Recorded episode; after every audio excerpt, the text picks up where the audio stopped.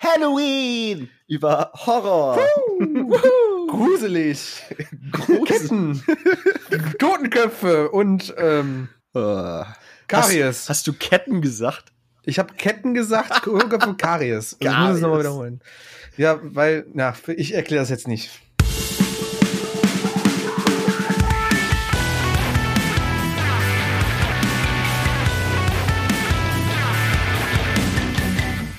So, Tilo, du hast jetzt, äh, ich glaube, drei Folgen lang die Frechheit besessen, nicht dabei zu sein. Das fand ich richtig mies von dir. Aber da mir deine Meinung doch wichtig ist, habe ich drei Fragen an dich. Bist du bereit? Nein. Welcher ist dein absoluter Guilty Pleasure Song? Oh, ähm, verdammt. Warte, warte, warte. Michelle Branch oder wie der Typ hieß. Der Typ vor allen Dingen. Oder die Frau, ich weiß doch nicht. Hab's mir immer noch nicht angehört. Nee, warte. Ah, ja, ich kann. Ah, schwierig. ähm, boah, irgendwas von Juli, glaube ich. Boah. Geile Zeit. Nee, mm -mm. auf keinen Fall. Der ist ja richtig kacke. Frage Nummer zwei. Infest oder Hybrid Theory? Ah, äh, Hybrid Theory. Frage Nummer drei. Welche ist deine liebste Dehnübung? Äh, das ist die, die wir drei immer machen vorm Aufnehmen. Meinst du die, wo ständig die äh, Verbindung abbricht und äh, du dir noch einen Kaffee machen musst? Kaffee, Alter. Manchmal bricht dabei auch die Verbindung zwischen uns ab. Oh. Und damit herzlich willkommen zur neunten Folge vom Kerngeschäft, einem Mokko.de Podcast. Wie ihr hören könnt, der Tilo ist wieder mit dabei Hallo. und natürlich auch der Lin. Hallo. Na, ich bin so glücklich, dass Tito wieder hier ist. Ihr könnt's euch nicht vorstellen. Voll ich finde das so schön. Das ist richtig gut, ey. Du lügst so sanft. Nein, das ist, ach, Tilo, ich würde dich niemals anlügen. Vor allem Dingen nicht ins Gesicht. Und deswegen machen wir diesen Podcast. Genau deswegen. Ja. Ist angekommen, Ja. merke ich mir. Okay, alles Hm. klar. Ja, hör mal, ey, in der Zwischenzeit haben wir uns ja eine ganze Menge Sachen ausgedacht und ähm, lass uns doch einfach mal so einen Kaltstart machen und in unsere neue Rubriken reinspringen. Boah. einfach mal so unvorbereitet, einfach mal dem Tilo, Tilo jetzt so das Mic in die Hand geben. Wir haben jetzt darüber gesprochen, wie wir das jetzt einleiten wollen. Eigentlich nicht, oder? Nein, ähm, haben, äh, vielleicht möchtest du erstmal grundsätzlich was zu diesen Rubriken sagen, wie das so zustande gekommen ist. Nein. Nein. okay. Also äh, Okay. ich glaube, der Ursprung war, äh, glaube ich, ein sehr nettes Feedback, das wir bekommen haben, ähm, wo das angestoßen wurde, ob wir nicht mal äh, Bock hätten, solche Rubriken äh, einzuführen. Genau. Also wir haben äh, in letzter Zeit sehr viele Nachrichten bekommen, was mich äh, oder was uns super freut. Voll. Ähm, äh, vor allen Dingen, weil da bisher auch nur positive Sachen kamen, was ich sehr begrüßenswert finde, weil ich glaube, äh, negative Nachrichten wollen wir A nicht lesen und B können wir nicht verkraften. Moment, ich habe jetzt immer in jeder Folge gesagt, sie sollen uns auch Negatives schicken. Habe ich da irgendwie das Memo nicht bekommen? Ich dachte, das haben wir extra rausgeschnitten, diesen Part. Nee, die habe ich immer drin gelassen, bin ich mir sicher.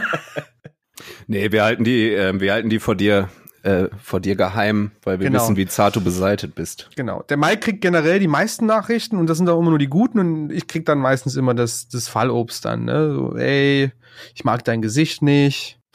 äh,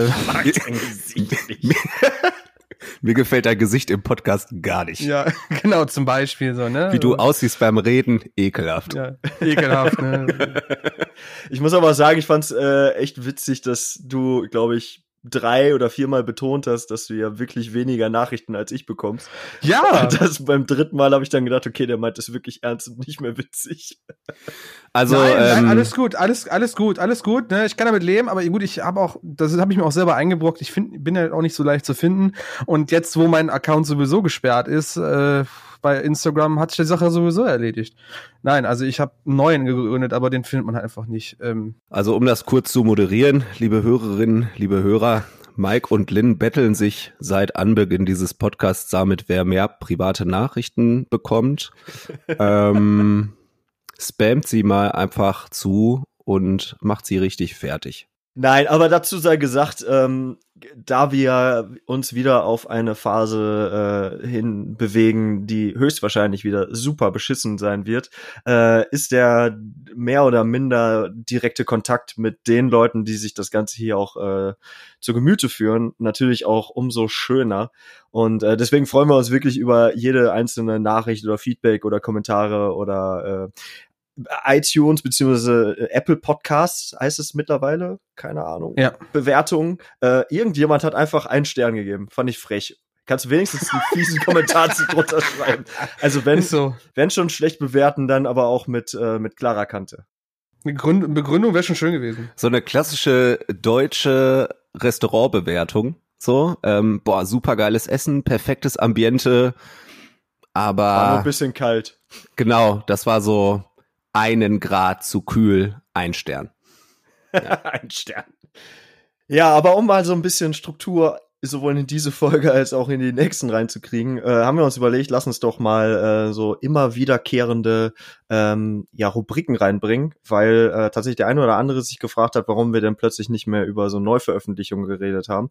Äh, wir lernen ja auch dazu. Wir sind jetzt zwar gerade erst mal bei der neunten Folge, worüber erfahrene Podcaster wahrscheinlich äh, herzlich lachen werden, aber wir versuchen uns trotzdem stets zu verbessern und deswegen haben wir überlegt, komm, lass uns doch mal so kleine Rubriken einbauen, wo wir äh, regelmäßig über gewisse Dinge quatschen werden. Und ähm, ja, lass uns damit doch mal einsteigen, Tilo. Welche hätten Sie denn gerne, junger Mann? Welche hast du denn überhaupt vorbereitet? also, ähm, ja, ich würde, ich traue mich gar nicht, das zu sagen, ne? Dass wir, dass wir da auch überall diese blöden Core-Wortwitze jetzt eingebaut haben. Moment, Moment, Moment. Also gestern fandst du das noch ganz toll, Tilo. Ich bin ein bisschen enttäuscht. Ja, deswegen starte ich jetzt auch mit dem Klassikor der Folge. Ja, schön. Ähm, und das ist passend zu unserem Thema, was ich jetzt noch nicht benenne. Ich möchte das Mike nämlich nicht wegnehmen, äh, das äh, zu benennen. Äh, ist das Alexis on Fire? Hey, it's your funeral, Mama. Ähm, Habe ich heute irgendwie wiederentdeckt und dann habe ich die ganze Platte, glaube ich, dreimal am Stück durchgehört, während ich am Schreibtisch saß. Ein absoluter Klassikor, Leute.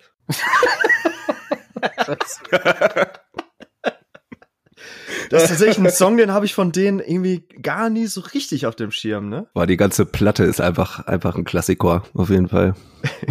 Klassikor, ey. Wann kam das? Hast du, hast du ein paar, paar Facts dazu, Tilo? So, wann kam das raus, das Ding und so? Ähm, nee. Ja, das ist auch so eine Anfang 2000er Platte. Ja, das ist auf dem auf dem äh, Watch Out Album. Ich glaube, mm. das mhm. kam 2003 oder 4 oder so raus. Oder okay. 5. Jetzt habe ich nachgeguckt, 2004. 2004? Ja. Ja, auf jeden Fall unfassbar starkes Album. Mega. Habe okay. ich äh, rauf und runter gehört und äh, tue es scheinbar ja immer noch sehr gerne, wenn ich es dann mal anmache. Ja.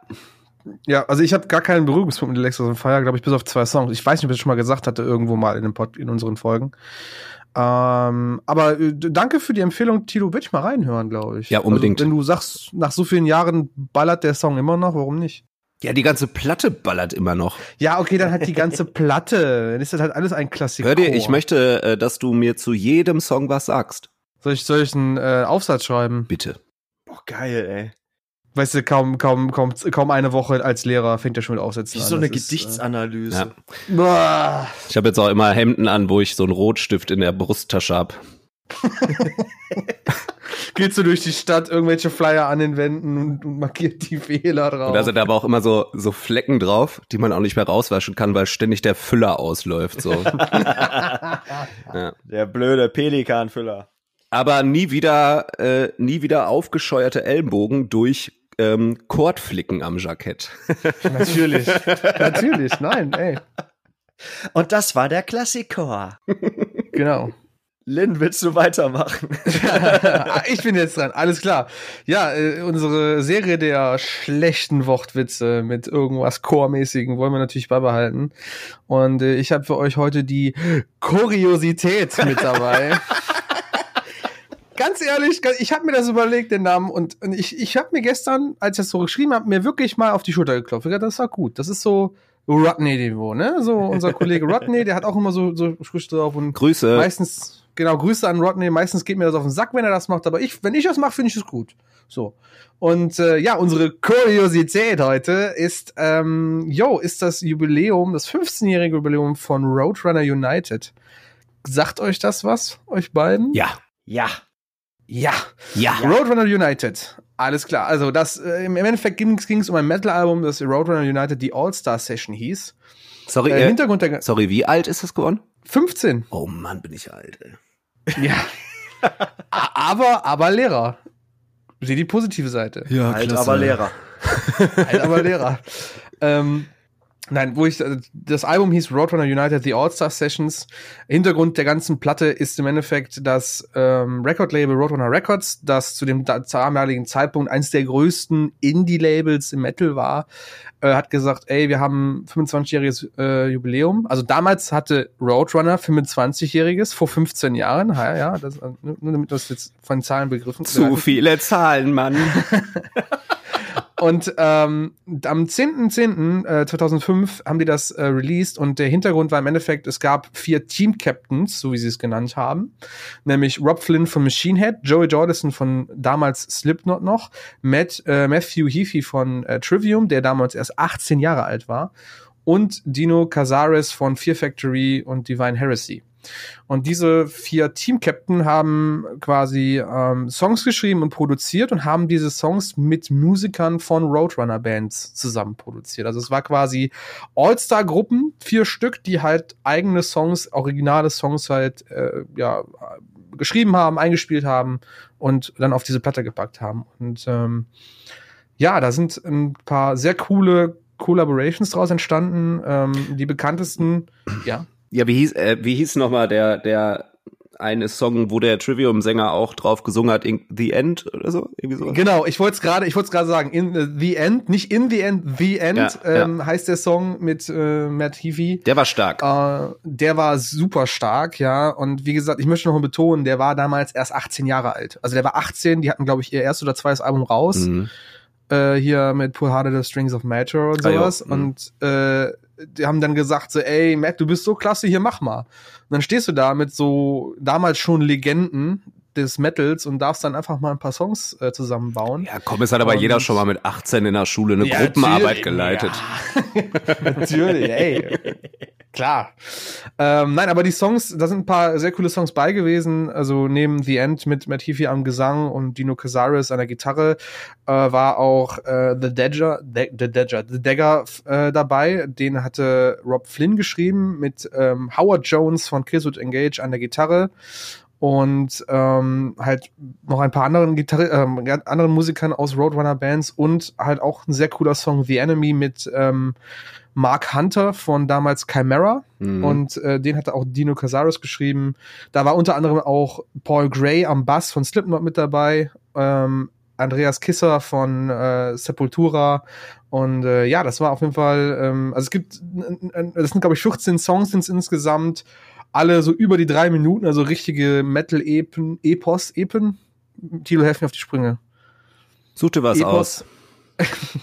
Eposse. So, Nimm, da, Eposse nimm das, womit du dich am wohlsten fühlst. Len. Dankeschön. So ein Lehrer bist du, also, also klar. Dann sage ich Eposse. Ähm, Pock, pock. Nein. Also, also richtige, richtig krasse Metal-Songs, wenn die schön lang waren, sehr episch. Und äh, ja, ich wollte das einfach mal ausgegraben haben. Das ist ja die, so die, mein, der Gedanke hinter Kuriosität bei mir. Ähm, etwas, was man einfach nicht mehr so im Kopf hatte. Äh, fand ich jetzt einfach passend, ne? 15 Jahre und ähm, dazu gibt es übrigens auch eine Live-DVD, die 2008 rauskam, wo quasi die diese Songs alle in der Originalbesetzung auch gespielt haben, was super cool ist. Da gibt es einige Videos noch auf äh, YouTube von, wo, keine Ahnung, äh, halt diese Songs performt werden, aber auch dann damals Killswitch Engage mit Andreas Kisser von, äh, ähm, von Sepultura und sowohl Howard Jones als auch Jesse Leach, die dann zusammen My Last Serenade ges gespielt haben. Mega Und- Song. Ja, und zu dem Zeitpunkt war äh, Jesse Leach ja schon raus aus ähm, Killswitch Engage. Das war zu die Zeit von Hand of Hard Egg oder sowas. Also das ist schon cool, wenn man das dann wieder sieht. Und da gab es auch irgendwie Interviews und ach, keine Ahnung. Riesengroßes Ding, cooles Happening damals, vor allem Ding, ähm, weil das einfach, das, das hat sich angefühlt wie so ein Happening in der Szene, ne, so bam. Und ich kann jedem empfehlen, noch mal reinzuhören, weil die Songs äh, haben auch heute immer noch äh, super geiles, ja, klingen auch immer noch heute super geil, finde ich. Immer noch in seiner Zeit. Und das war meine Kuriosität. Und äh, kurios ist auch die dritte Rubrik, äh, nämlich der Chorwurm der Folge. Oh, schön, schön, schön. Ähm, und äh, zum Chorwurm äh, können zum Beispiel neue Releases werden, die äh, uns besonders hängen geblieben sind. Und äh, da würde ich mich äh, gerne für, ähm, für Silverstein mit äh, My Disaster 2.0 aussprechen wollen.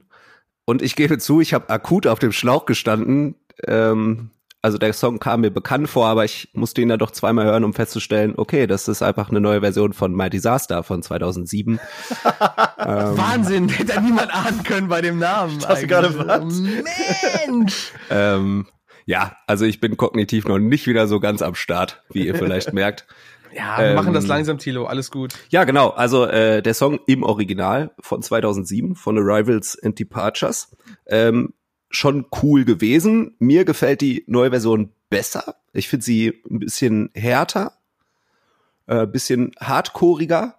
Aber ich habe so beim beim zweiten, dritten Mal anhören, hatte ich so einen Moment, wo ich mir dachte, Jut, das könnten jetzt aber auch zu 100% Story of the Year sein. Also so im neuen Gewand des Songs. So. Ähm, Mhm. Hat mich aber nicht weiter gestört, fand ich nur irgendwie witzig, weil man dann nochmal reingehört hat und sich dachte, auf jeden Fall Story of the Year. So, ja. Nice. Ja, Ich finde den ganz, ich finde den ganz nett. Aber ähm, ich muss auch sagen, dass ich bei den allermeisten Re- Re-Recordings äh, von von so Songs halt ähm, irgendwie halte ich dann immer noch zum Original. Also Echt? es, es ist selten, dass ich sage, boah geil, diese Neuaufnahme ähm, hat dem Ganzen jetzt irgendwie gut getan. Also ich hätte das. aber ich finde, ich finde es in dem Fall schon, schon besser. Das ballert schon ganz gut, aber ich weiß jetzt auch nicht, warum die den jetzt gerade noch mal neu aufgenommen haben. Ja, da bin ich voll bei dir, denn der ist ja jetzt auch nicht besonders catchy oder so, ne? Das ist so ein, so ein Standard Silverstein äh, Chorus, so, die sind ja, also die kann man sich immer anhören, aber ich finde ihn jetzt nicht catchy. Also, das ist ja jetzt auch kein kein Hit von denen meiner Meinung nach.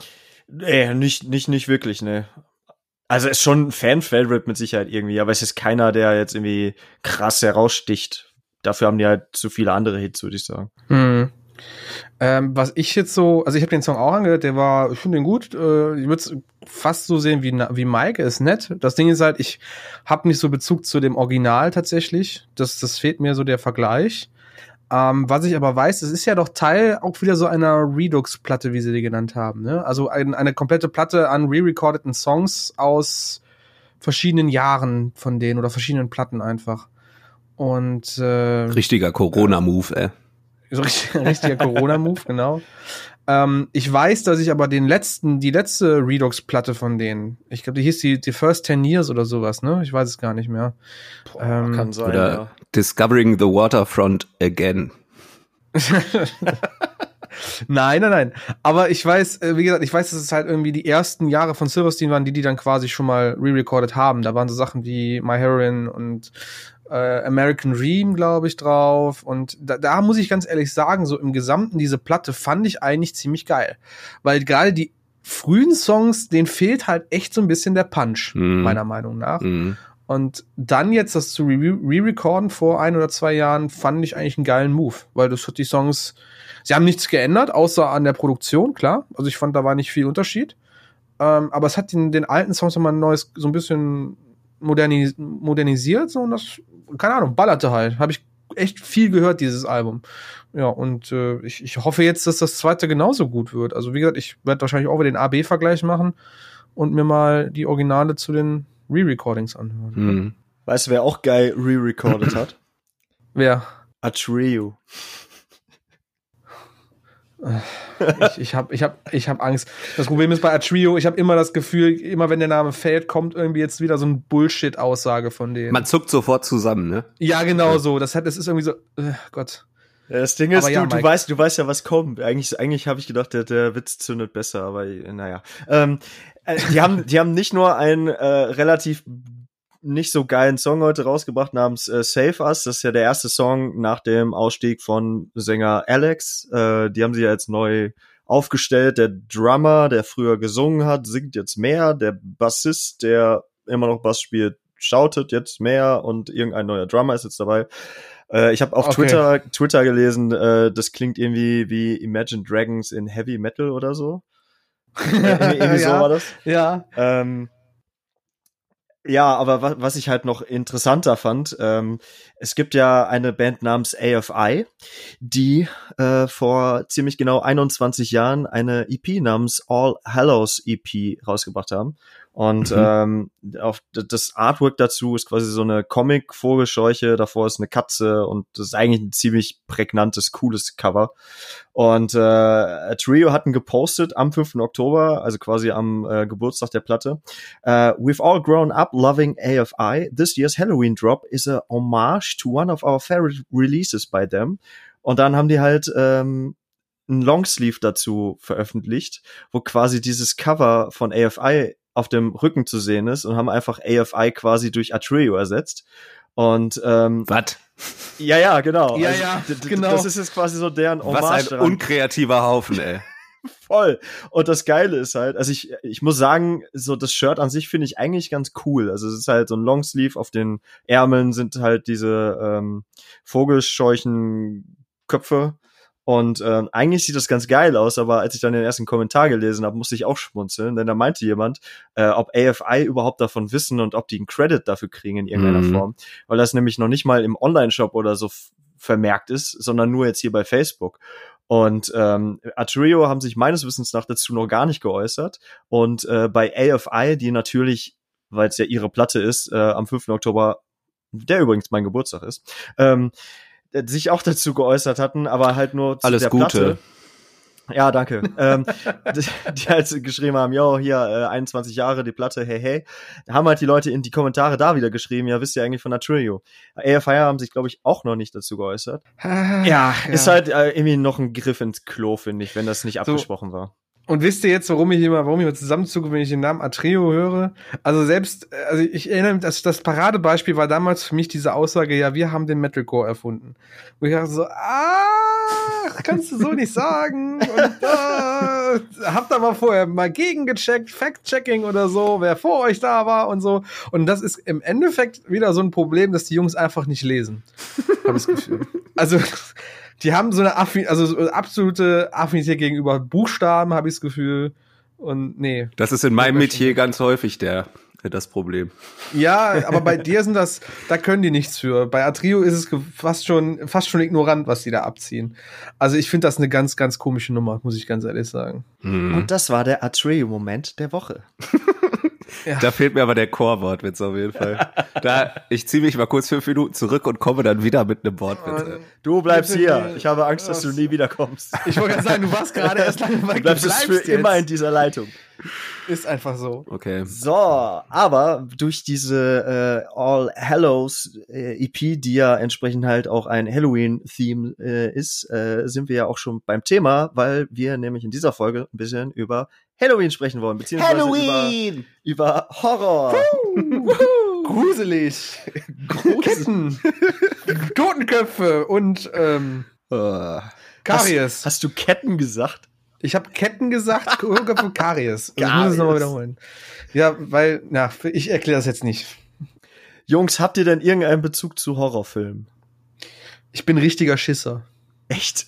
Ich, ich kann das nicht. Also ich bin, ich bin leidenschaftlicher Zocker und weniger Filme, also mehr Horror, also wäre mein Bezug eher zu Horrorspielen, aber ich kann es nicht. Ich bin ein, ein, ein Nervenwrack für sowas. Ich, man kann mich super leicht erschrecken, wenn ich zu tief in irgendwas drinstecke. Und hm, ähm, deswegen äh, bin ich äh, echt nicht empfänglich für diese Art von Medium, also generell für diese, für dieses Genre. Ähm, ja, so viel sei gesagt. Wie sieht's jeden bei dir aus, Tilo? Ähm, ich finde so, ja, so Trash-Horror finde ich halt gut. So Zombiever oder so. Geil, Alter. Zombie, Alter. Das ist, also, da kann ich auch mal zu lachen, sag ich mal. Ne? Das ist dein Humor, ne? Oder Ähm. Sharknado wahrscheinlich. Nur ich finde, also bei ganz vielen Horrorfilmen finde ich die, die Grenze so fließend. zu, also zwischen irgendwie ernst gemeint und super trashig. Also ich weiß nicht, woran das liegt. Vielleicht ist das Absicht. Ähm, viele finde ich einfach richtig schlecht, muss ich sagen. Ja, es gibt ja auch, äh, also äh, ich bin sehr großer Horror-Fan, muss ich sagen. Und natürlich gibt's aber auch im Horrorgenre eine ganze Menge Quatsch. Ähm, äh, diverse B-Movies auch, die kaum Budget haben und äh, dementsprechend halt auch aussehen. Welchen, Ja. welchen Horrorfilm sollte ich mir denn auf jeden Fall mal reinziehen? Und hier kommen wir zu meiner Top 5 Musik-related Horrorfilme. Horrorfilm der Woche. Horrorfilme der Woche. Nee, ich habe mal, ich habe tatsächlich mal äh, fünf Filme rausgesucht, ähm, die, sag ich mal, Metal- und Rock-Fans sich anschauen sollten. Ähm, in einer beliebigen Reihenfolge sind auch nicht alles meine absoluten Lieblingshorrorfilme, aber äh, passen halt gut zur Kategorie. Ähm, zum einen Dawn of the Dead, das ähm, Remake allerdings. Äh, Da kenn- da weil- ich nur Sean. Auch geil, auch geil. Aber äh, ich rede halt von Dawn of the Dead, äh, unter anderem mit dem äh, mit dem Song Down with the Sickness von Disturbed auf dem Soundtrack. Natürlich. Ich glaube für Boah, viele, da muss der mich, Film aber besser sein als der Soundtrack, ey. ich Ja. hoffe es. Pass auf, also ich, ich finde den Film wahnsinnig gut. Äh, da Mhm. lässt sich tatsächlich auch, glaube ich, drüber streiten, aber ich mag den wirklich sehr. Ähm, aber ich habe Disturbed damals wirklich wegen äh, diesem Film auch gel- kennengelernt. Der ist relativ spät, also ich glaube sogar, das ist mit das Letzte, was im Film passiert, steigt der Song ein. Aber da kommt halt dieses äh, oh, wa- ah, ah, ah. Natürlich Und kommt das dieses fand ich halt, Wah. fand ich halt geil. Damals. und dann- aber da und habe ich das auch zum ersten Mal gehört. Und dann sagst du, dass du den Film noch magst, wenn du darüber an diese Band gekommen bist. Ei, ei, ei. Ja, das war ja noch die coole Zeit von Disturbed. Danach kam ja die weniger coole und dann die gar nicht mehr so coole Zeit von Disturbed, meiner Meinung nach. Ah, da habe ich ein paar Phasen übersprungen. Naja, kommen wir zu Nummer zwei. Äh, ein Klassiker, Haus der tausend Leichen von und mit, nein, nicht mit, sondern nur von äh, Rob Zombie. Ja, Mann. Ah. Sein äh, Regiedebüt und er hat auch den kompletten Soundtrack geschrieben. Ähm, gibt es in diversen sehr geschnittenen Versionen. Wer kann, sollte aber sich irgendwie die Uncut-Version äh, besorgen. Die macht auf jeden Fall mehr Spaß. Also ich Ähm, muss ja ganz ehrlich sagen, ich habe ja eben gesagt, ich bin eigentlich ein Horror, also ich habe Angst vor Horrorfilmen oder Horrorgeschichten und sowas. Aber den habe ich tatsächlich gesehen. Geil. Warum auch immer ich den gesehen, der lief irgendwann mal im Fernsehen, also wahrscheinlich eine geschnittene Version und keine Ahnung, irgendwann mal ganz spät abends auf irgendeinem fiesen Privatsender. Ähm, Tele 5. nee, nee, nee, war schon, war schon, war schon die besseren scheiß Privatsender, so, ne? Also das, was, was Mike konsumiert, wenn er kein Internet hat im Endeffekt. Ähm, Das ist ja auch kalter Kaffee. Ganz kurz, hast du jetzt Internet zu Hause? Ja, sicher, Leute. Geiler Scheiß, ey. oh, das Übrigens, war, mein, mein, mein Boah. Trash-TV-Konsum ist auch krass äh, wieder zurückgegangen seitdem. ja, komisch, Moment, da keiner mehr ahnen können, dass das passiert. Äh, also ehrlich, das war so spannend mitzuverfolgen. Jedes Mal, wenn wieder ein neues Foto vom, vom Techniker äh, kam und äh, ja, irgendwie hat man einfach, also man hat es dir natürlich voll gegönnt, dass es endlich was wird, aber es war dann auch schon immer witzig, wenn dann acht Stunden später halt der nächste Teil deiner Story kam mit der Auflösung, dass er es wieder nicht geschafft hat. Good times, ey. Ja, Ja, aber das ist ja, times. das ist ja zum Glück ist das äh, Problem in meinem Leben gelöst. Genau, das, das, das liegt in der Vergangenheit. Aber wo ich war bei Haus der tausend Leichen.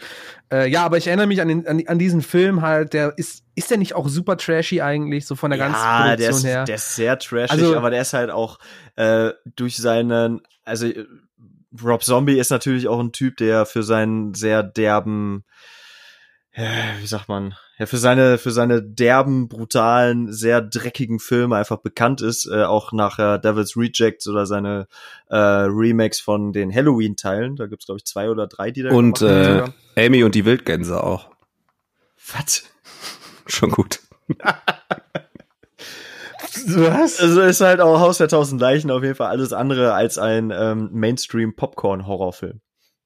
Okay, also es ist weniger gruselig, sondern eher lächerlich, aber irgendwie schon gory. gory schön also, also, ja, es ist auf jeden Fall gory, gruselig würde ich jetzt vielleicht nicht unbedingt sagen. Okay, okay. Okay, ähm, Nummer drei, ein, äh, auch ein, einer meiner Lieblingsfilme tatsächlich, äh, Die Killerhand. Oh Äh, ja, oh ja, der ist Kennt mega ihr den? Der ist richtig geil. Nee, ich finde den Namen einfach nur absolut bescheuert. Nee, der ist richtig, richtig gut. Den habe ich der ist voll aufgeguckt. Ja. Mega geil. Ja. Ich glaube, der ist. Pass auf, pass auf, pass auf, pass auf. Der ist von, ich glaube, von 99 mit äh, Devon Savar, der auch bei ähm, Final nicht- Destination Ja, genau. gespielt Mhm. hat. Ja. Und Seth Green, äh, wo ich dachte, dass man den aus mehr Filmen kennt, aber man kennt das Gesicht auf jeden Fall. Allerdings hat er eine ganze Menge Animationskram zuletzt gemacht. Äh, naja, aber Ey, ähm, Seth, Seth Green ist doch der, der Sohn von äh, Dr. Evil. Aus, aus Austin Powers, oder? Ja? ja, Ja, ich glaub schon. Ja. Ja.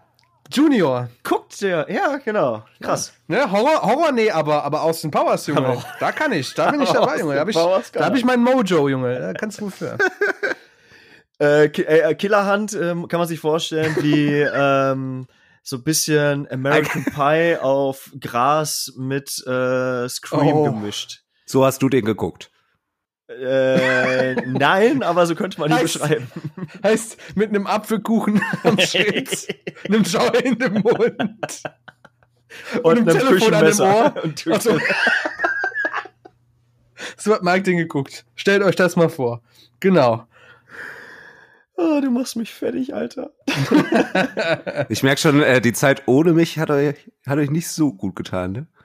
Ja, Mike ist einfach nur müde. Ganz Ah. im Gegenteil. Ähm, äh, die Killerhand. Nicht nur ein großartiger Soundtrack, unter anderem äh, auch mit Rob Zombie, aber auch mit Zebrahead, mit Rancid, mit Sublime und mit Static X, die man sich an der Stelle merken sollte, weil die jetzt noch ein paar Mal auftauchen werden. Ähm, und äh, einem Gastauftritt äh, von The Offspring Mhm. und äh, sogar Tom DeLong. Das wusste ich aber auch. Ehrlich? nicht. Das habe ich Boah, aber hab ich den lange ja, ja. nicht geguckt, ey. Äh, der spielt wohl so ein, so ein Drive-Thru-Mitarbeiter und trägt da irgendwie einen, einen Hut oder so. Keine Ahnung. Hab ich auch. Okay. Äh, dann Lords of Chaos. Die äh, Geschichte zur äh, Norwegian Black Metal Natürlich. Band Ah, äh. Mayhem. Ja, den wollte ich unbedingt noch gucken.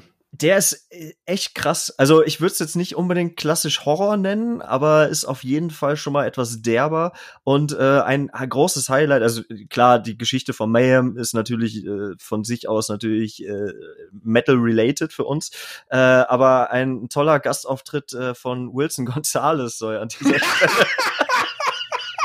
Ach ja, ich muss, sorry. sein. Der, der, ich ich, ich finde, wir sollten ihn wirklich mal in den Podcast einladen. Voll. Jetzt zweimal erwähnt. hätte ich war- richtig jetzt zweimal drauf, Thema, ey.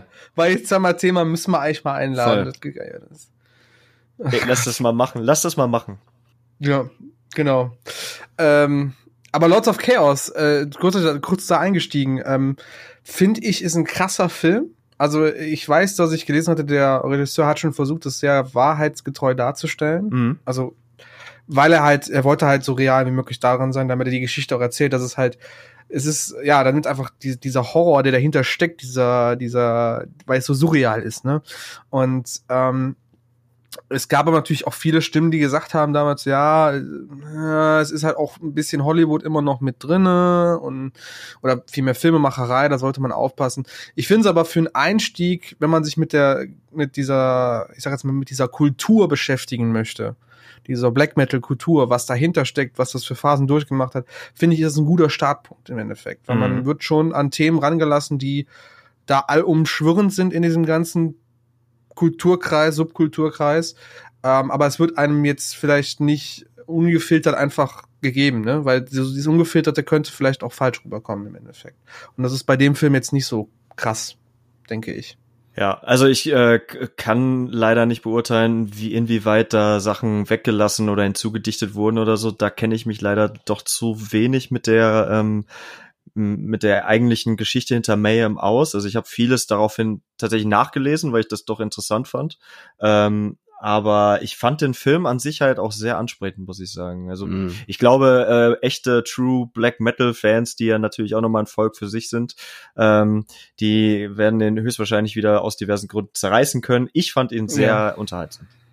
Ich denke, das ist, was man auf jeden Fall sagen kann, er nimmt das Genre nicht ins, zieht es nicht ins Lächerliche, finde ich. Das Nee, ist, auf keinen Fall. Äh, eine Sache, die ich ganz wichtig finde bei solchen Filmen, wenn man sowas darstellt. Man darf den, den, die, also die, die Oberkultur Metal nicht irgendwie ins Lächerliche ziehen, äh, weil dann wirkt es abschreckend oder zumindest für die Leute, die da drin leben, abschreckend und ich finde es auch albern dann im Endeffekt. Ähm, ich denke, das war ein sehr erwachsener und äh, ehrlicher Approach an das Ganze. Sagen wir es mal so. Ja. Es wurde ernst genommen, es wurde auch dargestellt und das fand ich halt wunderbar. Ja. Wilson Gonzalez gibt sich auch redlich Mühe, das nicht ins Sicherliche zu ziehen. Ja, je nach die wilden Kerle, ne? äh, Ich weiß nicht. Irgendwie muss man ja wieder die Kurve kriegen. Ja, auf jeden Fall. Äh, kennt ihr den Film Green Room? Ja. Nee. Ähm, warte, hier, ähm, Punkband spielt in so einem äh, rechte Szene-Schuppen, ne? Der? Genau, mit Patrick Stewart. Der ist noch ziemlich neu, glaube ich, oder? Der ist relativ neu, der ist, glaube ich, von boah, 2017 oder 16. mhm. Mhm. Ähm, ja, ja, im Grunde ist das die Story. Also eine Punkband spielt in einer Nazi-Kneipe und äh, die Nazis finden das nicht so witzig, dass die auf einmal äh, die Dead Kennedys mit Nazi-Punks Fuck Off covern. Und ähm, diese Nazis sind ein bisschen gewalttätig und äh, dann geht's halt ein bisschen ab. Und der Film ist halt, also man denkt sich jetzt, okay, die Story ist relativ flach, aber er ist halt schon nicht nur relativ brutal, sondern auch sehr bedrückend und Mhm. ähm, ja, krass. Also ich fand ihn schon, fand ihn ziemlich gut, hat auch insgesamt sehr gute Kritiken bekommen. Ja, ich fand den auch echt gut. Okay. Ja. Habe ist total mir vorbeigegangen tatsächlich, aber äh, klingt, äh, ich würde mir das fast schon geben. Ja, auf jeden Fall. Also so- lohnt sich. Äh, auch ein insgesamt cooler Soundtrack mit Slayer, mit Bad Brains, mit Napalm Death. Also da weißt du schon, in welcher Ecke du dich da oh ja. befindest. Hm. Also toppt auf jeden Fall unsere schlechten Backstage-Erfahrungen. Würde ich sagen. ja, auf jeden Fall. Äh, und ich habe noch, ich habe noch einen Bonusfilm für euch. Das ist jetzt nicht unbedingt ein, ein Horrorfilm, aber wo wir jetzt gerade schon mal bei äh, Music-related äh, Filmen sind. Äh, kennt ihr Heavy Trip? Nee. Und da sind wir beim Lächerlichen. ich habe gewusst, dass das irgendwann noch kommt, als ich, den, als ich bei Lords of Chaos ausgesprochen habe. Ich finde schön, dass es nicht ins Lächerliche gezogen wird. Und du kommst mit Heavy Trip um die Ecke und das ist halt quasi eine absolute Parodie auf alles, was irgendwie Metal ist. Okay. Aber geil. Aber der ist wirklich witzig. Ja, vielleicht muss man das mit einem zwinkernden Auge betrachten. Ich, ah, ich tue mich immer schnell mit sowas. Echt? Also ich fand den Ja. super witzig. Also ich weiß nicht, nicht jeder muss Metal mögen, das gebe ich ja zu offen. äh, Das, jeder hat seinen eigenen Geschmack, aber man muss sich nicht lustig machen über sowas. Ich finde auch blöd, oh, über okay, okay, okay. Du hast dich da persönlich angegriffen von gefühlt? Ja, schon. Okay. Hm. Also die, die Story ist im Grunde äh, ein Typ namens Turo, glaube ich, äh, Mitte 20, äh, will eine Band gründen. Äh, also wir, sind- wir, das Ganze spielt in Skandinavien, in Finnland. Mhm. Und äh, die gründen eine Band und wollen halt auf dem geilsten Metal-Festival in Norwegen äh, auftreten. Und ähm, die sind halt so ein bisschen in der Findungsphase und wissen nicht so ganz, wie sie denn jetzt äh, oder welche Mucke sie wirklich machen wollen oder wie sie jetzt einen Song schreiben. Und äh, da gibt's halt so eine Szene, wo äh, Turo, der halt natürlich auch irgendwie ein, so ein- eine Art Redneck oder so, so ein Jäger Typ auf jeden Fall ist. Äh, jedenfalls in dieser Szene zerhackt der äh, Reh oder so in so einer Zerhackmaschine. Keine Ahnung, wie man das nennt. Fleischwolf. Fleischwolf. Und äh, der Sound, der dabei rauskommt, hat so einen komischen Rhythmus und ist dann wiederum das Vorbild für den ersten Deathcore-Song, den die schreiben. Hm. Und so geht das weiter. Okay. Ich schüttel gerade mit dem Kopf, weil es ist einfach. Ich, nee. Okay. Nein. Okay. Okay. Ich werde ihn mir angucken und immer, wenn ich was lustig finde, Lynn anrufen. Vor allen Dingen anrufen. Ey, Lynn, ich bin gerade hier bei Heavy Chip. Ey, weißt du, was gerade passiert ist? Ja, und das und das und das und das und das. Finde ich super lustig. Übrigens. Finde ich super lustig. Ah. Okay, Tilo. Ja, Lynn, musst, Ja, du, ich- musst du mit dem Augenzwinkern gucken. Ja, ja, genau.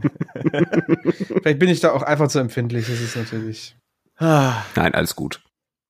Aber wo wir, wo wir jetzt bei dem Thema äh, Horrorfilme und, und, und Metal-Musik sind, da kommen wir eigentlich an einer Band nicht äh, vorbei und die nennt sich äh, Ice Nine Kills. Die haben nämlich vor zwei Jahren ein Album rausgebracht, auch vor ziemlich genau zwei Jahren, nämlich am 5. Oktober ähm, 2018, das auf den Namen äh, The Silver Scream äh, heißt, lautet, trägt, der den Namen trägt. Hört. Hört, danke, Herr Lehrer. und ähm, das Großartige an diesem insgesamt wirklich sehr, sehr guten Album ist, dass die halt jeden Song mit äh, einer Grundstory versehen haben, der auf einem Horrorfilm basiert. Also man hat Saw, man hat The Crow, man hat ähm, A Nightmare on Elm Street, Mhm. Freitag der 13., Halloween, Texas Chainsaw Massacre and so on and so on. und haben dazu jeweils auch noch äh, ein grandioses Musikvideo gemacht. Also ich glaube insgesamt acht Musikvideos. Und das hat die Jungs äh, ganz schön nach vorne gepusht. Ich glaube, ihr beide kennt das Album auch, oder? Ja, ja. Ich, äh, ich glaube auch, es gab selten eine Platte, über die sich so fast jeder im Team irgendwie mal im Chat geäußert hat, ne? Also die wurde ja schon echt. Also es ist ja, selten, dass eine genau. Platte so kollektiv abgefeiert wird, finde ich, bei uns intern. Ähm, deswegen ist die, ich habe mich persönlich gar nicht so viel damit auseinandergesetzt. Ich habe die so ein paar Mal gehört und fand die auch cool.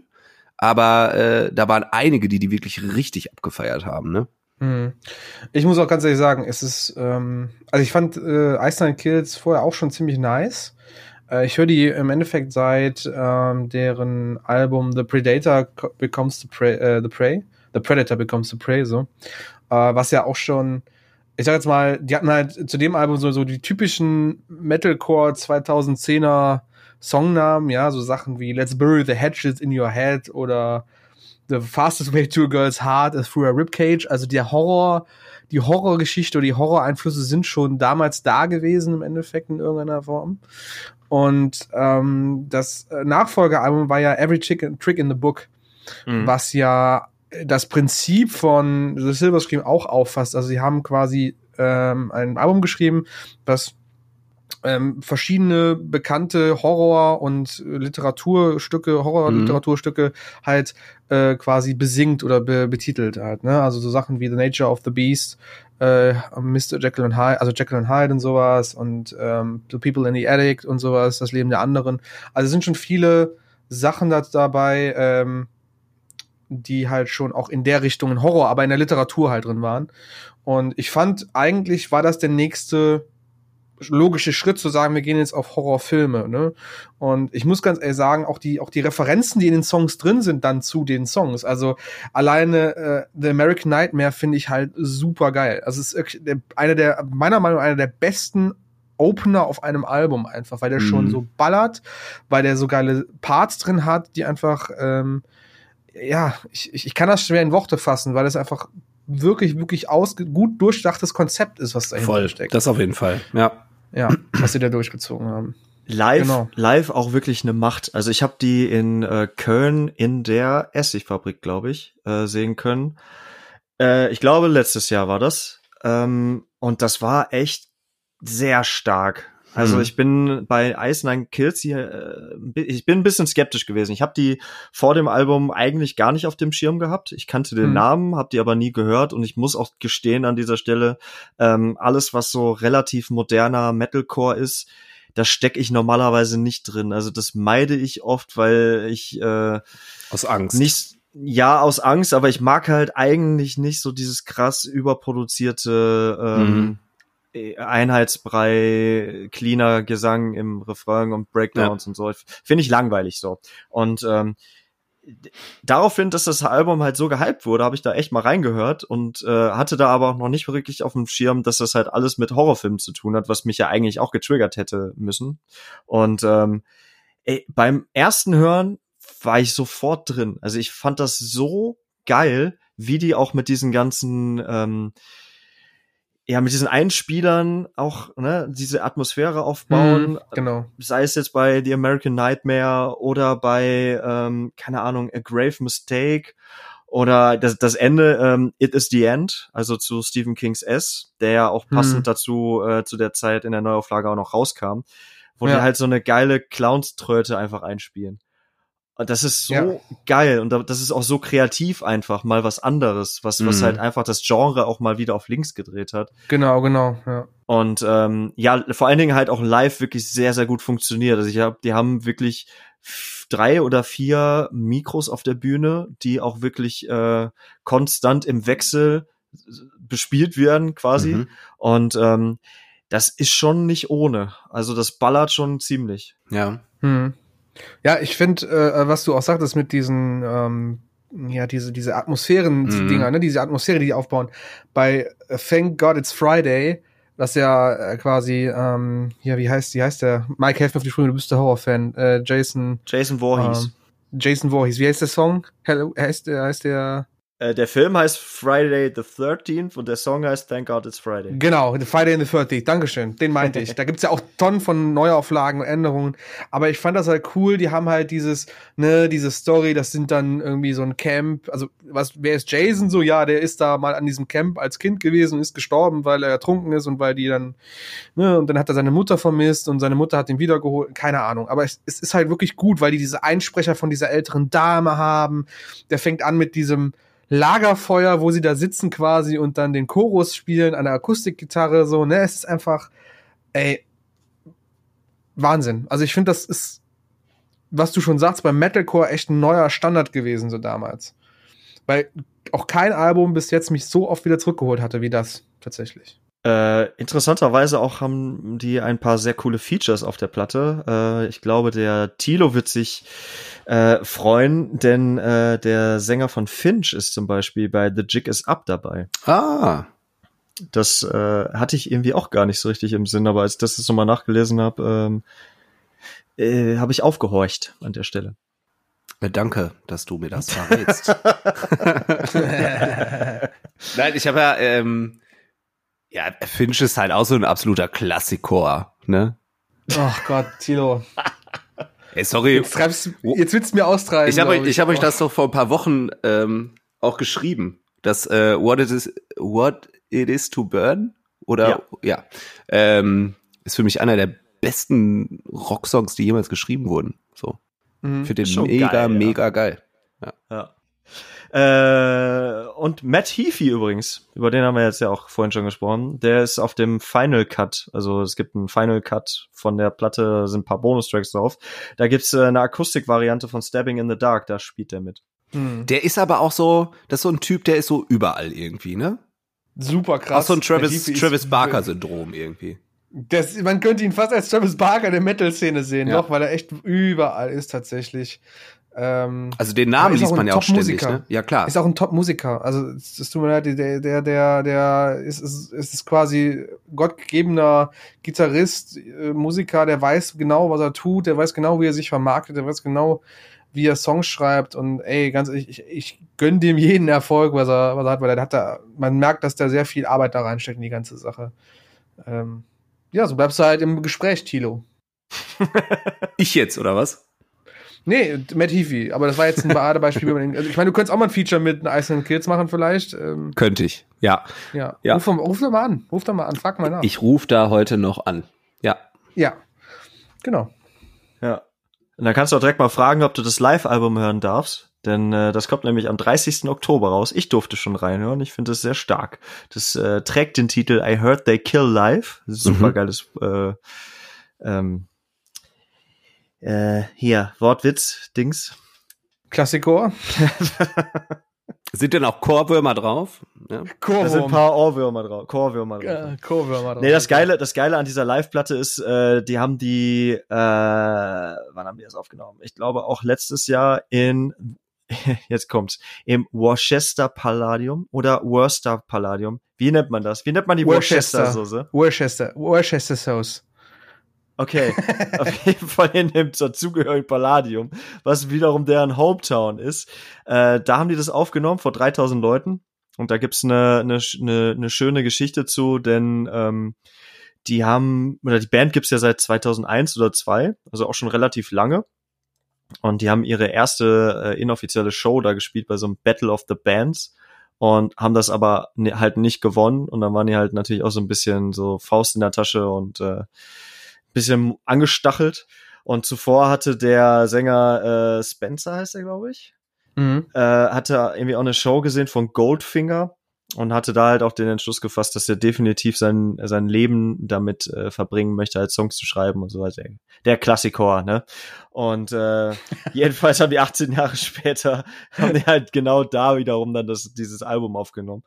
Und äh, ja, das kommt halt am 30. Oktober, also einen Tag vor Halloween raus und es lohnt sich wirklich. Es sind 19 Songs drauf, eine ganze Menge natürlich von The Silver Scream. Und ähm, ja, ey, auf jeden Fall, auf jeden Fall reinhören. Ähm, ja. Schallplatte und alles kommt dazu raus. Und da sind wir nämlich gerade auch noch beim Thema, was ich bei Iceland Kills übrigens auch sehr, sehr geil finde. Äh, Merchandising es gibt ja eine ganze Menge Quatsch, was man sich von Bands kaufen kann, ne? Zum Beispiel ein äh, Rip-Off von einem AFI, FII, AFI äh, EP-Cover von so einer komischen Metalcore-Band. Ey, ähm, das Metalcore. wie, äh, wo wir da gerade bei sind, wie steht ihr zu Tassen? Also zu Tassen als Merch? Finde ich ja ganz geil eigentlich, ne? Ich muss ja irgendwie mein, mein, mein, ich muss ja irgendwie meinen Kollegen zeigen, dass ich ein harter Kerl bin. Nee, aber es gibt ja äh, zum Beispiel, ist es hier von, von Positive Records, die ähm, gegen Rassismus und so Tasse? Ja, ja. Ja, die finde ich super cool. Also sowas finde ich, äh, finde ich stark. Aber ich würde jetzt, äh, weiß ich nicht, äh, also ich denke dann sofort an diese ACDC-Tassen so. Und das finde ich irgendwie unangenehm. Ich weiß auch nicht. Ich weiß Magst nicht. du, äh, weil, weil du ACDC nicht magst, sondern weil, weil du die Leute, die ACDC hören, nicht magst? Weiß ich nicht. Vorsicht. Ey. Was ist denn da? Falle? Keine Ahnung. So, dann montags trinke ich aus meiner aus meiner Korntasse oder was. Also und dienstags aus meiner Linkin Park Tasse. Ich weiß nicht, ey. Oh, Also ich habe hier, ich habe hier zu Hause eine wirklich schöne Guns N' Roses Tasse, Tito. Die bringe ich dir gerne mal vorbei. ja, ich schmeiß dir dann auch hin. Ich sammle Snoopy-Tassen. Das ist was, was ich unterstützen kann, siehst du? Ja. Siehst du? Ja, manchmal sind Informationen auch wie Puzzleteile, Mike. Wusstest du, dass du ein Ice Nine Kills Puzzle erwerben kannst? Ehrlich? Ja. Boah, Junge, die Brücke. Krass, oder? Wie wär's denn mit äh, mit so ganz kleinen Puzzeln, äh, die dann als Untersetzer für die Tassen fungieren? Alter. Ah, ich muss mehr Merch machen. Wann machen wir Merch? Haben wir schon eine äh, Kerngeschäft Tasse zu Nee, erwerben? haben wir noch nicht. Gut. Warum haben wir das eigentlich noch nicht? Ich will Kugelschreiber. Du, du bist unser Merchmann, frag mich nicht. Mhm. Stimmt, ich bin unsere Merch-Maus. Du bist die Die Merchmaus. Merchmaus. Mi genau. Mike die Merchmaus. Die Merch-Maus. Genau. Bei Wünschen für Merch, Tassen oder ähnliches, äh, einfach eine Nachricht an die Merchmaus Mike. Ja, oder an mich, wenn er wieder zu viele bekommt. Ach so, verstehe. Aber warte, das, das müssen wir auch. Ähm, ah, schwierig jetzt. Ihr willst jetzt ein, willst du jetzt ein Adjektiv für mich finden, ja? Hm. Oder, oder eine Beschreibung, ja, ja, okay. Wir sind ja bei Bauer sucht Frau oder was? Ja, bitte nicht. Ja, der, der listige Lin äh, aus, Ja. aus Luxemburg. Natürlich. Der listige. Ich bin sowas von listig. Ja. Ähm, Der tollpatschige Tilo aus Tansania. ja.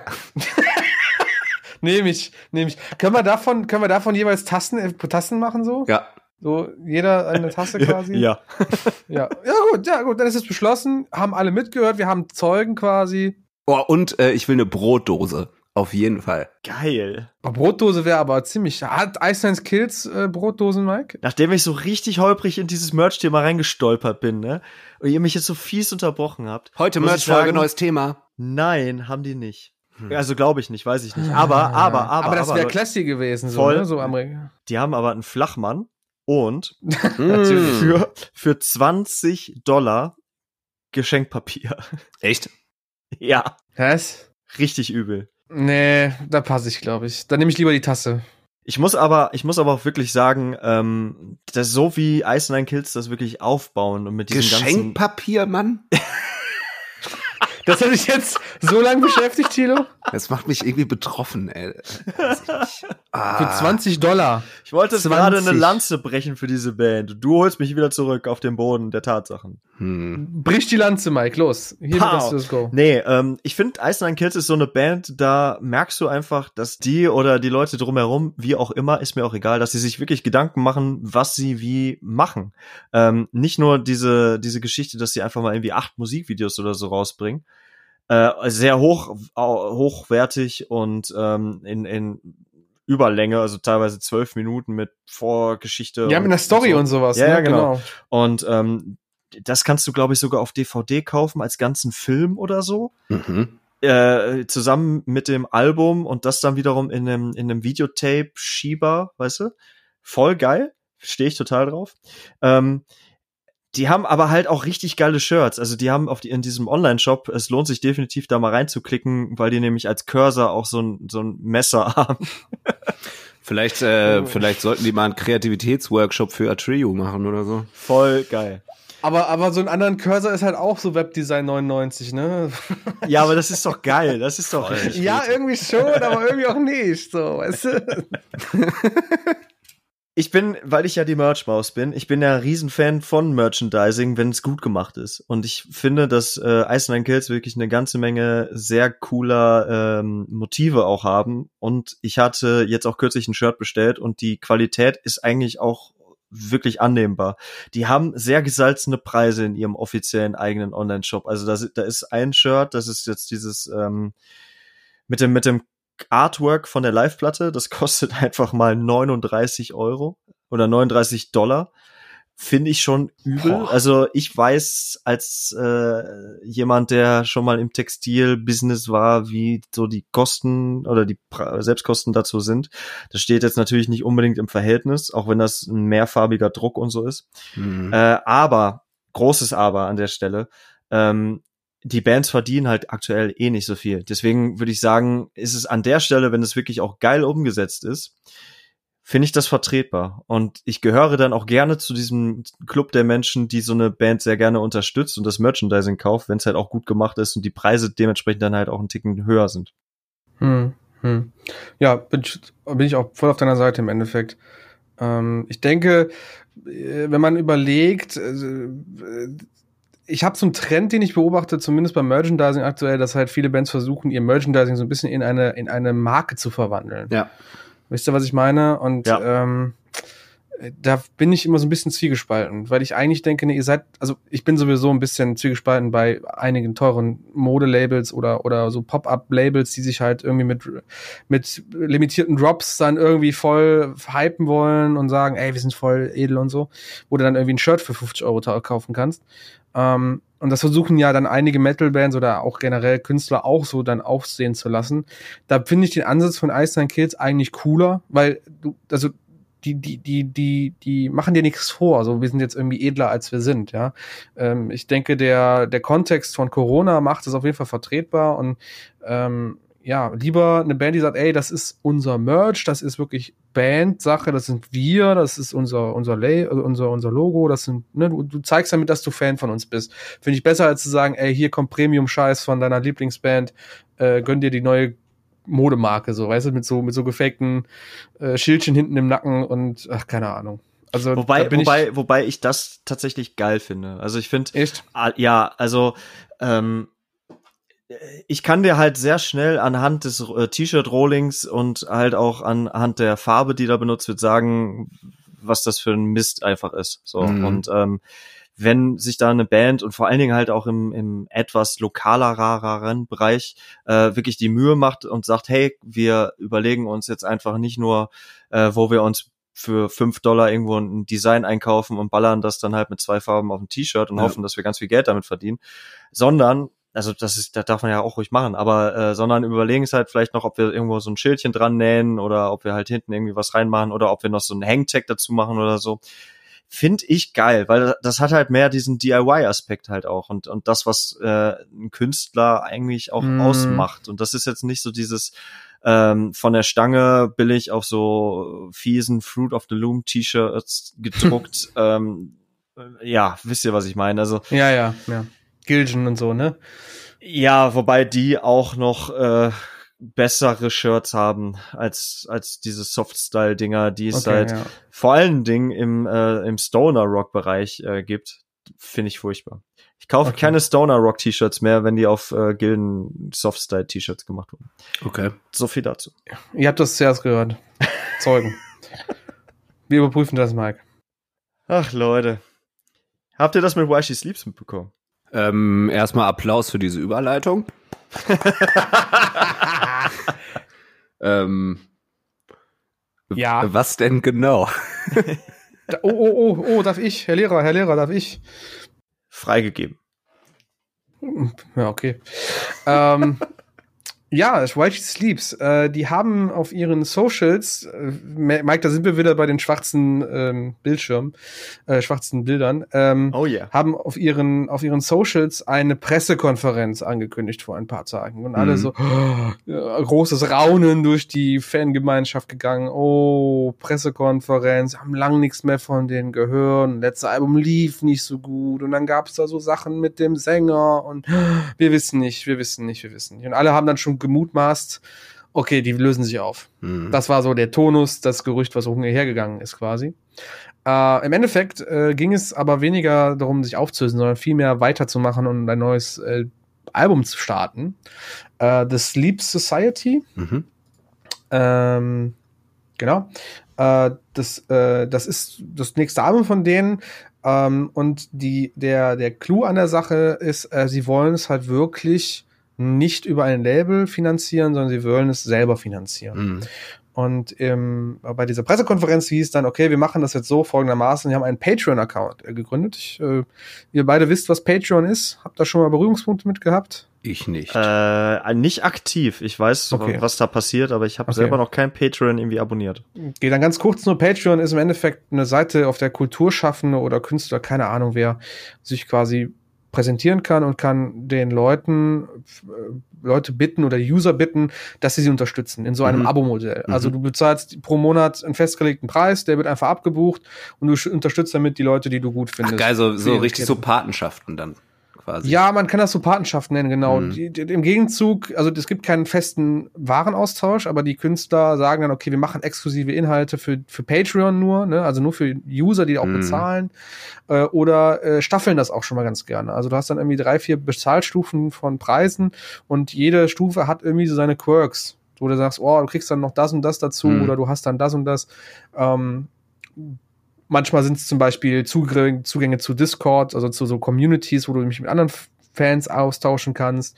Oder eine Und Tasse. ge- Oder eine Tasse vielleicht sogar, ja. Eine Tasse kriegst du auch. Mega. Mega, super geil. Ähm, bei YC Steels ist es so, die haben gesagt, okay, wir machen das auch. Also die haben ein Drei-Stufen-Abonnement quasi Mhm. ähm, angepriesen. Ähm, und du kriegst halt pro Stufe kriegst du halt Zugriff auf QA-Runden, auf Livestreams äh, und Aufnahmen aus der hinter den Kulissen bei dieser Albumproduktion, kriegst Rabatte für den Merch-Store, kriegst Playthrough-Videos von den einzelnen Mitgliedern, halt ganz viel Behind the Scenes und, und Goodies, die du halt dann irgendwie, ne, die, die dir einfach als Unterstützer quasi gegeben werden. Und sie wollen halt über den Zeitraum, wo sie dieses Album halt aufnehmen, ich weiß gar nicht, wie lange sie das jetzt vorhaben, ähm, wollen die halt dieses Patreon halt haben. Also, dass du sagen kannst, okay, die nehmen jetzt ein Jahr auf und dann kannst du da ein Jahr lang äh, die sagen jetzt, okay, jetzt fangen wir an, dann können alle anfangen zu spenden und jeden Monat gehen dann, ich sag jetzt mal pro Kopf fünf Euro ab und das, damit finanzieren die dann quasi, dass sie dann da sind und arbeiten und Mhm. das Album schreiben und sowas. Und ähm, die Begründung dafür, dass sie es so machen, ich meine, YC Sleeps hatten ja immer schon mal so einen DIY-Gedanken und immer so ein bisschen, ey, wir machen das alles auf unsere Kappe und selber, war im Endeffekt, dass sie jetzt durch die Corona-Zeit natürlich wesentliche äh, Einbrüche in ihren Einnahmen haben durch keine Shows und keinen Merch wirklich verkaufen können, so an den Mann. Und dann gesagt, okay, wir wollen halt die Verbindung Fans zu Band irgendwie in dieser Zeit wieder stärken und so ein bisschen näher aneinander rücken. Und deshalb versuchen sie halt jetzt mit diesem Patreon. Also die Fans sollen für das, was sie bezahlen, halt auch was bekommen. Ne? Beziehungsweise sogar mehr als sie bezahlen, also mehr bekommen, als sie über eigentlich zahlen. Das war so deren Aussage, O-Ton aus der Mhm. Pressekonferenz. Ne? Too good to be real experience, wenn sie halt da die Leute unterstützen. Ja, und haben auch einen neuen Song mit rausgehauen. Ich habe den nicht gerade im Kopf, wie der hieß. Äh, Ähm, genauso wie die Platte. Sleep Ah ja, okay. Society, ja. Mhm. The Sleep Society, okay, danke, dass ihr mir da aushelft. Ähm, haben den auch direkt rausgehauen mit Video, meine ich sogar. Mhm. Ähm, ja, und werden jetzt oder haben oder werden jetzt anfangen, diese Platte halt fertig zu produzieren oder zu produzieren und bauen halt dann da jetzt auf die Unterstützung der Fans durch Patreon. Ne? Und, Ich fand den Song übrigens ganz fett. Also ich habe den jetzt noch einmal gehört, aber ich fand den schon cool. ja, ich habe da mal kurz durchgehört, fand ich eigentlich auch ziemlich nice. Der war Ähm, halt, ähm, also ich fand den gut geschrieben, weil der nicht so, ja, der hat halt irgendwie keinen richtig wahrnehmbaren Chorus. Also fand ich jetzt zumindest beim ersten Mal hören, aber fand ich, fand ich irgendwie gerade gut. So.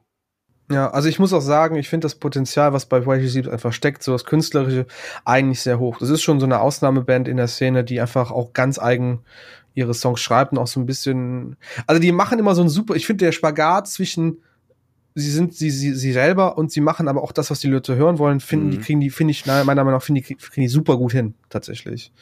Also ähm, Silence Speaks war irgendwie ein Song und ey, der hat mich aus den Socken gehauen, mhm. muss ich ganz ehrlich sagen. Der war super krass. Ähm, ja. Also coole Sache, finde ich. Also trotz, trotz der Angst vor der Auflösung, uh, war das ein geiles Ding eigentlich, dass sie es so jetzt mal umsetzen. Glaubt ihr denn, dass das ein Ding ist, was jetzt viel mehr Bands machen müssen auch? Ja, müssen auf jeden Fall, oder? Ja, müssen. Also es gibt. Also ich, ich meine, die ähm, die finanzielle Situation dürfte doch mau sein. Das auf jeden Fall, ja. Ne? Ähm, ich weiß aber, dass viele Bands schon Wege und Mittel gefunden haben, um sich in dieser Zeit zu bewähren. Also ich mhm. ähm, denke jetzt gerade an so Sachen wie Escape the Fate, ploppen bei mir immer wieder in den Socials auf, weil die halt viel Livestreams machen, wo sie auch zocken jeder, aber wo sie halt auch aktiv den Austausch mit den Fans suchen, also tatsächlich Videocalls machen mit ausgewählten Fans. Ah, okay. Ähm, dann äh, Carnifex ploppt auch ganz oft bei mir auf. Ähm, Deathcore Band, äh, eigentlich finde ich die Jungs sehr, sehr sympathisch ähm, weil die halt sehr auf dem Boden geblieben sind. Und die machen halt auch regelmäßig Streams ähm, und, und Videos mit ihren Fa für ihre Fans, mit ihren Fans austauschen. Die erstellen selber Playlisten für zu bestimmten Genres und gehen die dann halt durch und erklären, warum sie das mhm. ausgesucht haben, diesen Song. Und ja, die, die versuchen halt, also die Fannähe ist da. Und klar versuchen die dann über Merch-Verkäufe oder über Donations auf Twitch wieder Geld reinzubekommen. Ähm, ich denke aber, das, das, da muss man einfach kreativ sein. Ja. Und ähm, ja, While She Sleeps, ich meine, wir können jetzt nur abwarten, ob das funktioniert, ob Leute sagen, wir machen das, sich da jeden Monat fünf Euro aus der Tasche ziehen zu lassen, sage ich jetzt einfach mal ganz blöd gesagt. Ähm, und wenn das funktioniert, ich denke, da werden mehr auf den Zug mit aufsteigen. Also vielleicht sogar eher als jetzt, so, mach mal ein GoFundMe oder sowas. Mhm. Weißt du? Weil das halt bei Patreon einen ganz anderen Charakter hat. Ja, man kann halt irgendwie mehr zurückgeben, ne? Also man kann den genau. Leuten ja schon mehr anbieten als nur quasi das Produkt, für das die dann spenden, quasi, ne? Genau, genau, genau. Ja. Ja. ja. Ich kann mir aber auch, also, ja, ich meine, so sind die, so sind die, die Menschen, ne? Ähm, ich kann mir auch vorstellen, dass sie da Gegenwind für kriegen. Ja, locker. Aber was, was bleibt dir anderes übrig gerade? Du musst hm. halt irgendwas machen. Da ähm, sollte man dann vielleicht auch einfach mal drauf scheißen können. Also, ich hoffe, ja. ich, ich hoffe einfach, dass das ähm, etwas ist, was die auch wirklich dauerhaft gut bespielen können, dass die Leute an der ähm, an der Stange bleiben, hm. wie man so schön sagt. Und ähm, dass sich das halt auch wirklich bewährt. Also es gibt äh, einige weitere Beispiele, The Hirsch-Effekt zum Beispiel, die äh, auch so eine Geschichte machen. Und ähm, es macht ja irgendwie auch, auch Sinn. Also die mhm. Leute, die halt wirklich so eine Band abfeiern und sich da gerne in so einem Kreis bewegen, wo sie halt auch äh, vielleicht etwas mehr wollen als einfach nur eine CD oder so, für die ist das ja eigentlich super. Ja, das Ding ist halt, man hat halt schon einen Vergleich mit zum Beispiel Bury Tomorrow, die ja auch sehr fannah sind. Also mhm. die haben ja auch einige Aktionen gestartet, um diese Fannähe zu zeigen, jetzt nicht auf einem Konzert oder sowas, sondern wirklich digital, indem sie Videos von Covern gucken, die Fans aufgenommen haben, in denen sie Fans, das war vor Corona, eingeladen haben, mit denen zu spielen in England. Also das Problem ist, daran wird man so ein bisschen gemessen und ich könnte mir auch vorstellen, dass diese kritischen Stimmen ja behaupten, ja, aber Fannähe heißt ja nicht, dass wir euch Geld geben müssen. So nach dem Motto. Ne? Das ist ja, ja, ja. ja. Schwierige Kiste, kann ich, also ich kann den, den Gedanken verstehen, aber wie Tilo schon sagt, da muss man auch einfach dann drauf scheißen. Ne? Es geht so ein bisschen auch ums Überleben, wenn man mal so blöd ja. betrachtet. Ja, ey Leute, wir haben gleich eine Stunde und fast zehn Minuten. Wir haben beim yeah. letzten Mal haben wir glaube ich den äh, Rekord geknackt und oh, ich muss aber gleich einkaufen. Deswegen, ich wollte ich äh, gerade sagen, denn äh, viel wichtiger ist, es ist 20:32 Uhr und Mike möchte vor 21 Uhr einkaufen gehen. weil dann der Laden schließt. Deswegen, lass das uns mal können wir dir natürlich. Eine schnelle, lass uns mal die schnelle Spotify-Runde machen und dann heute. Yeah. Und Schlusswort, den das Schlusswort noch. Schlusswort. Aber ähm, erstmal Spotify. Geil. Lin, willst du anfangen? Ja, ich fange an.